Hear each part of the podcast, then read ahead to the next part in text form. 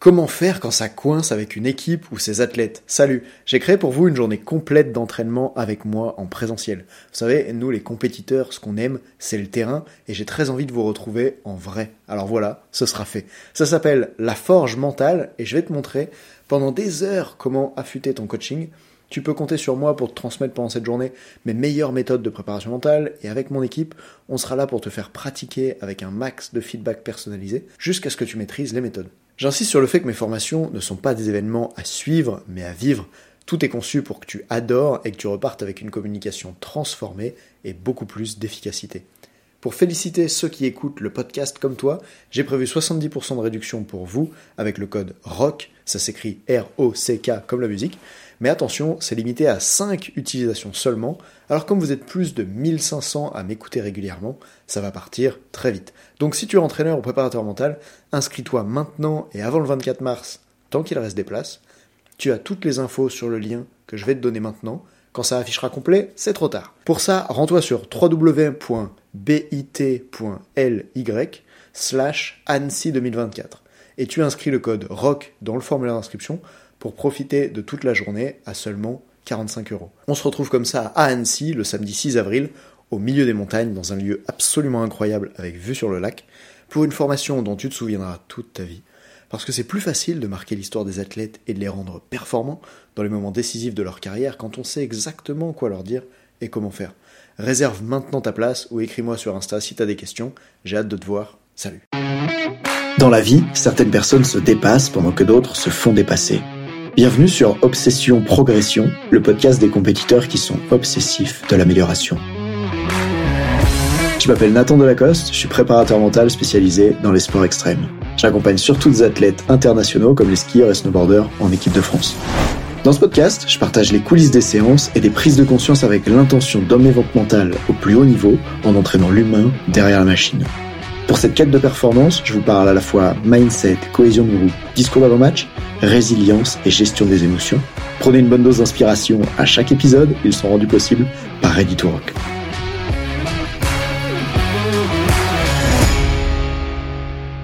Le danger n'est pas toujours là où on croit qu'il est. Et notamment sur la dimension mentale, parfois on a tendance à identifier les problèmes qui en fait sont pas les vrais problèmes, qui sont pas les problèmes les plus dangereux, qui sont pas vraiment les problèmes auxquels on devrait s'intéresser. C'est ce que j'ai envie de te raconter dans cet épisode. Et à l'appui de ça, et avant de te montrer comment ça marche dans le monde du travail, dans le monde du sport, j'ai envie de te montrer comment ça s'est déroulé pour moi dans une séance de plongée en apnée que je viens de vivre. Donc hier, j'étais avec un coach de mon équipe, Fred, qui se spécialise maintenant dans, dans cette discipline-là et qui a voulu me la transmettre. Alors, c'est une expérience un peu étonnante que j'ai vécue avec lui, puisque au début, on est juste prévu de se voir pour euh, manger des sushis. Et après, il m'a dit, ah bah viens euh, sur mon bateau. Moi, je savais pas trop ce qu'on allait faire, mais c'était cool d'aller faire du bateau sur le lac du Bourget, à côté d'Aix-les-Bains, les montagnes autour. Imagine un petit peu le contexte. On monte sur son voilier. C'est super. Sauf qu'il m'a dit, ben, prends ton maillot de bain et tout. Ok. Et euh, là, j'arrive et il gare son bateau un peu quelque part, il l'ancre. Et à ce moment-là, je vois qu'il est vraiment sérieux à propos du fait d'aller faire de l'apnée avec, bah, avec tout l'équipement, en fait. Et c'est marrant parce qu'il y a une partie de moi qui a très envie de découvrir la plongée en apnée, parce que je trouve que sur la dimension mentale, ça doit être un sport tellement intéressant. J'ai vu beaucoup de reportages sur des apnéistes qui ont des records du monde. D'ailleurs, en France, on en a plein. Pour pas citer Guillaume Néry, Arnaud Gérald et tous ceux que j'oublie de citer, bravo à eux. Quand je peux voir ce qu'ils font, ça m'inspire et je me dis tiens, la préparation mentale qui passe par le corps, ça a l'air super intéressant. J'ai envie de découvrir ce sport-là, mais pour l'instant, j'avais pas pris le temps de le faire. Et là, du coup, Fred, sur son bateau, ah oui, j'ai oublié d'ajouter, il était 20 heures passées, il faisait complètement nuit, et du coup, je vais vivre ma première séance d'apnée de nuit. Il me dit, euh, c'est quoi, toi, l'expérience que t'as de l'apnée? Je dis, ben, à part en surf, quand je me prends un double rouleau sur la tronche, et que j'ai l'impression que je vais jamais remonter au-dessus de la vague, et que c'est pour ça d'ailleurs que j'ai envie de bosser l'apnée, c'est pour pouvoir être plus à l'aise en surf quand je me fais démonter par la machine à laver qu'est l'océan à part ça, j'ai pas trop d'expérience de l'apnée, si ce n'est euh, quelques petits entraînements dans la piscine pour rigoler. Et donc, on commence à se mettre en place, on met la combi, on met les palmes. Et à ce moment-là, je dis, mais Fred, toi, euh, ton truc, c'est euh, l'entraînement Wim c'est la méthode avec le froid. Pourquoi tu veux mettre une combi? Il doit être chaud, là, le lac. Et il m'a dit cette phrase que les coachs ont toujours une petite phrase qui te fait un recadrage, papa, d'un coup, comme ça. Il dit, non, mais tu sais, Nathan, en apnée, l'ego, tu le laisses de côté et tu te concentres sur la plongée. Et là, je vais, ah, ok. Donc, on commence à s'équiper, on met les palmes, il m'explique comment ça fonctionne, que je vais garder euh, la tête en haut. Ah oui, au début, il faut que je te dise ça d'ailleurs. En fait, euh, c'est marrant de voir de quelle manière fonctionnent les peurs dans le cerveau, parce que sur le coup, j'étais plus anxieux quand on était encore assis dans le bateau que quand on était en train de pratiquer la plongée en apnée, notamment parce que je me disais, quand j'imaginais l'activité, ça, ça va très vite dans la tête, je me disais qu'il allait falloir que je palme fort alors que je sais pas palmer, et puis que je descende la tête la première comme dans les vidéos que j'ai vues. Et euh, je sais pas pourquoi ça me mettait mal à l'aise. D'ailleurs, je suis peut-être encore plus mal à l'aise de te dire dans ce podcast qu'est-ce qui me mettait mal à l'aise. C'est si mon ego est attaché à celui d'être un grand sportif.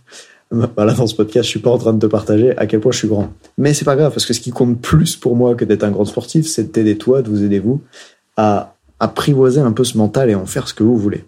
Donc, on est là, au bout du bateau, et on s'apprête à faire la plongée en apnée avec un masque, la combi, le long de la corde. Alors en fait, c'est l'encre et la corde de l'encre qui servent à faire la ligne qu'on va suivre en apnée.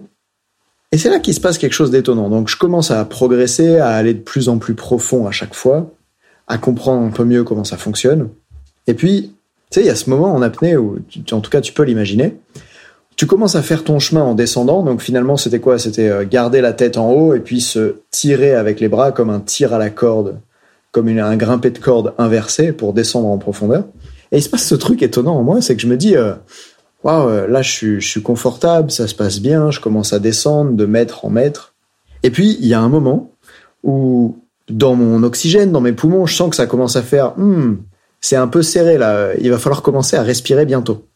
Et à ce moment-là, il y a un petit peu la peur de pas avoir assez d'air qui arrive à la fois la peur, mais surtout la sensation désagréable au niveau des poumons de manquer d'air. N'importe qui qui a déjà retenu sa respiration pendant un moment ou fait du surf en se faisant éclater par l'océan a déjà ressenti cette sensation dans les poumons. Et donc, alors que j'étais relâché et que d'un coup, au fond du lac, cette situation apparaît. Enfin, je dis au fond du lac, mais pour pas trop me la péter non plus, je devais être à 6 mètres, tu vois. Donc, c'est pas non plus les plus de 120 mètres des recordman euh, français. donc, je suis là, et d'un coup, je ressens cette sensation désagréable dans les poumons. Et au moment où j'ai ça, je me dis euh, ah bon bah là faut remonter. Et d'ailleurs c'est ce qui s'est passé sur chacune des plongées en apnée successives, c'est qu'à chaque fois une des peurs que j'avais c'était bon bah là ça s'est très bien passé pour descendre, mais il faut quand même que je garde assez d'air pour pouvoir remonter. Puisque c'est pas comme dans la piscine où euh, tu sais tu mets la tête dans l'eau pour euh, commencer ton apnée et puis dès que t'as plus d'air, tu ressors la tête de l'eau. Là, t'as un espèce de chemin à parcourir avant de pouvoir reprendre à nouveau de l'air. D'ailleurs, ça te rappellera peut-être d'autres situations de la vie dans lesquelles des fois on s'engage dans un projet, mais on a besoin d'un chemin à parcourir après s'être engagé dans le projet avant de pouvoir reprendre de l'air. Un peu comme si une fois que tu es dans le projet, ben, tu peux pas faire demi-tour tout de suite. Bref, je sors de cet aparté. Et c'est là que je veux te parler de ce thème de podcast. C'est que le danger n'est pas toujours là où tu crois. Pourquoi? Parce que moi, quand je suis à 6 mètres de profondeur, là, et que je viens de passer, je sais pas, peut-être 30 secondes sous l'eau, à tirer sur cette corde aussi bien que mal, à décompresser les oreilles pour pouvoir descendre plus bas. D'un coup, j'ai l'impression que j'ai presque plus d'air, et donc je me dis, allez, il faut vite remonter chercher de l'air à la surface. Et donc, je remonte à toute vitesse en palmant, etc. Et j'arrive tellement fort à la surface qu'en fait, ben, je me cogne la tête contre le bateau. Et oui, parce qu'on n'utilisait pas une bouée de plongée loin du bateau, comme je te l'ai dit, on était avec la corde qui sert à l'encre, donc elle est toute proche du bateau, puisqu'elle s'attache au bateau. Et donc, en remontant à cette vitesse-là, je m'éclate le crâne contre la coque du bateau. Et c'est assez drôle parce que bon, je m'en sors euh, assez indemne, ça va, j'ai pas un trou dans la tête. Mais c'est quand même drôle de remarquer que quand je remontais, moi j'ai cru que le danger c'était de pas avoir assez d'air. Alors qu'en fait, le vrai danger à ce moment-là, c'était pas du tout l'air. Franchement, j'ai senti après que j'allais en avoir bien assez. La remontée, en fait, elle va extrêmement vite entre le fait que l'oxygène que tu as dans les poumons te tire vers le haut, la combinaison, elle est flottante aussi, etc. Le plus gros danger, il n'était pas là où je croyais. Il était de remonter trop vite et du coup de se taper la tête contre la coque. Et ce que ça m'inspire, c'est de te partager que parfois, dans la vie, il y a des dangers qu'on ne voit pas parce qu'on est focus sur un autre danger.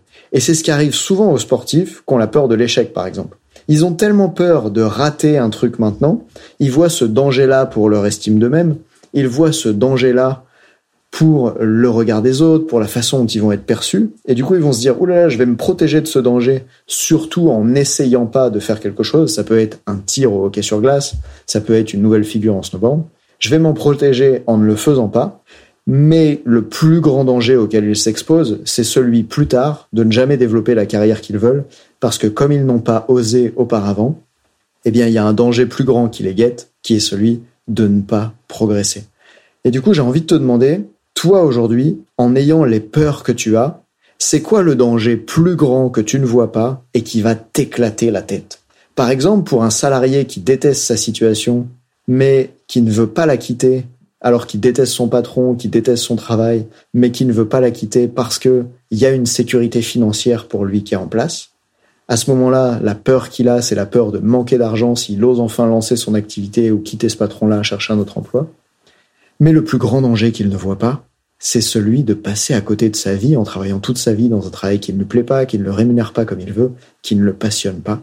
Et je crois qu'un moyen de dépasser ce danger-là, c'est d'aller voir les autres dangers qui sont possibles, et notamment, quand je me comporte de la façon dont je me comporte pour éviter un danger, c'est quels autres dangers que ça provoque. Parce que moi, quand je remonte vite après ma plongée, ça accélère la vitesse à laquelle je vais taper contre la coque.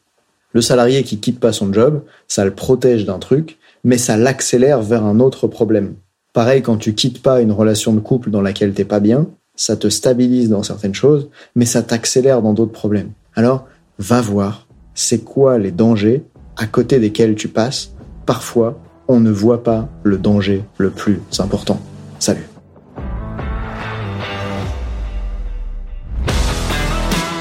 On dit souvent que le mental c'est 70% de la performance à haut niveau, pourtant rares sont ceux qui l'entraînent au moins de 10% du temps. En écoutant jusqu'ici, t'as donné à la dimension mentale un peu plus de la place qu'elle mérite chaque semaine. Bien joué. Ma mission audacieuse, c'est d'aider le monde du sport à se transformer en profondeur et je veux faire en sorte que plus aucun coach ne passe à côté de la psychologie de ses athlètes. C'est pour accomplir ça que je crée une tonne de vidéos sur YouTube et des épisodes comme celui que tu viens d'écouter. Alors, je vais pas te demander d'inscrire de force tes amis au podcast et en même temps, si tu peux en parler à quelqu'un qui va l'adorer, quelqu'un à qui ça serait utile, ta recommandation elle signifie beaucoup pour moi. Si chaque auditeur en parle juste à deux autres, l'année prochaine, on sera des milliers de fois plus nombreux avec l'obsession progression. Salut